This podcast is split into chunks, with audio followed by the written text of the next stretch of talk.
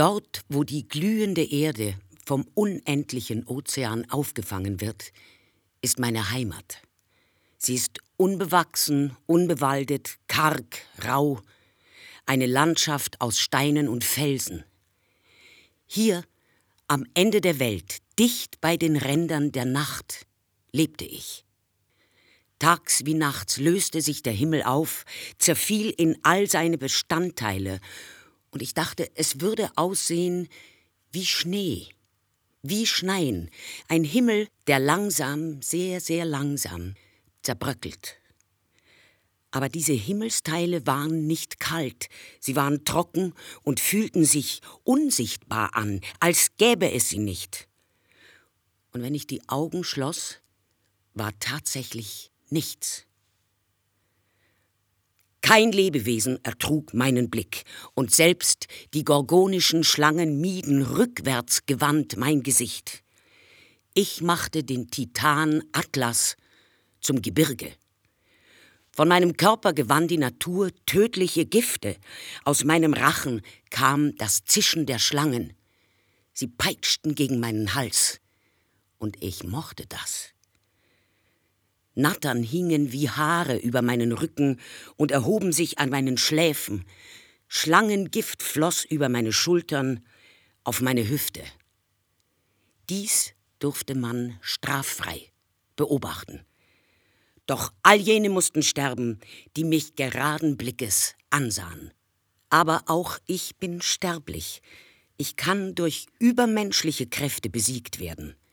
Man nähere sich mir bewaffnet mit Flügelschuhen oder Flügeln, einem Helm aus Hundefell, der den Träger unsichtbar macht, und einem eisernen Schwert, sorgsam zugesteckt von einem Götterboten. Ein Sichelschwert, das bereits durch das Blut eines anderen Ungeheuers rot war. Pallas Athene versprach, Perseus zu helfen. Dafür verlangte sie meinen Kopf. Sie gab ihm ein Rundschild aus goldgelber Bronze, so dass er mich folgenfrei ansehen konnte. Flügel, Helm, Schwert und Schild, nicht zu vergessen, göttliche Hilfe. Mein Antlitz ist tödlich. Es wird von Schlangen bewacht. Wippern, um genau zu sein. Wippern Sie pflanzen sich fort, indem sie ihre Körper ineinander schlingen und einander auf diese Weise küssen. Diese Umarmung ist nicht nur lustvoll, sondern tödlich. Die männliche Wipper wird so sehr vom Weibchen erregt, dass er seinen Kopf während der Paarung in ihren Rachen steckt, den sie nach Erhalt seines Samens abbeißt. Ich bin ein Monster. Meine Aufgabe ist es, zu morden. Die Wipper war Sinnbild für eine Frau, die ihren Mann hasst und seinen Tod plant. Die Schlange, deren Schwanz unter dem weißen Tuch herausragt, sieht ebenfalls einer Wipper ähnlich. Aus ihrem Leib scheint ein Junges zu schlüpfen. Wippern, sagt man nach, würden nicht aus Eiern schlüpfen, sondern lebendig geboren werden und dabei den Körper der Mutter zerreißen. Während sie sich den Weg in die Welt erzwingen, rächen sie den Mord an ihrem Vater.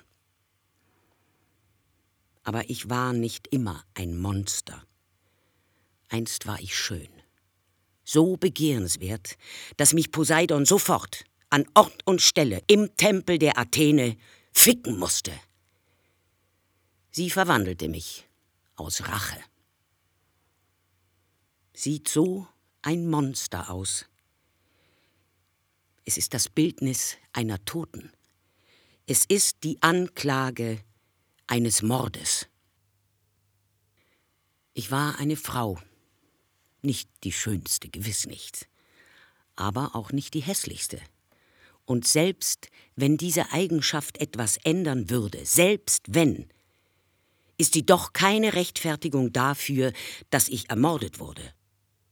Er, derjenige, der mich Feind nannte und den ich Feind nennen musste, drang eines Nachts in mein Haus ein. Es war leicht zu finden, denn es stand an den Grenzen der Stadt, dort, wo keine Häuser mehr stehen wollen.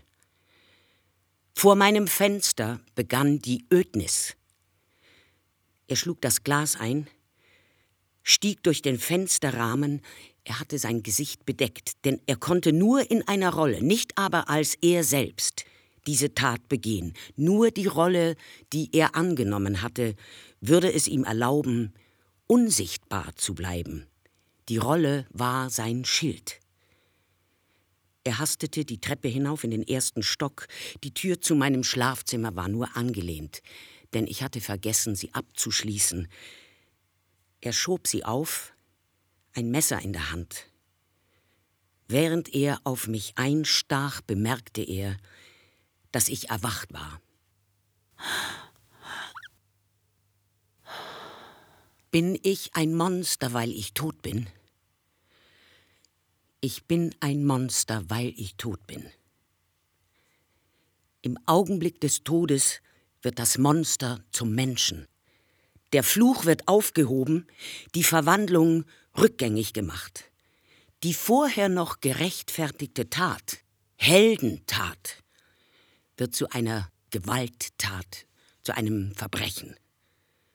Und etwas, das bekannt war als ein von Menschen beschlagnahmtes Gefühl, wird sichtbar. Das ist es, was das Monster rehabilitiert.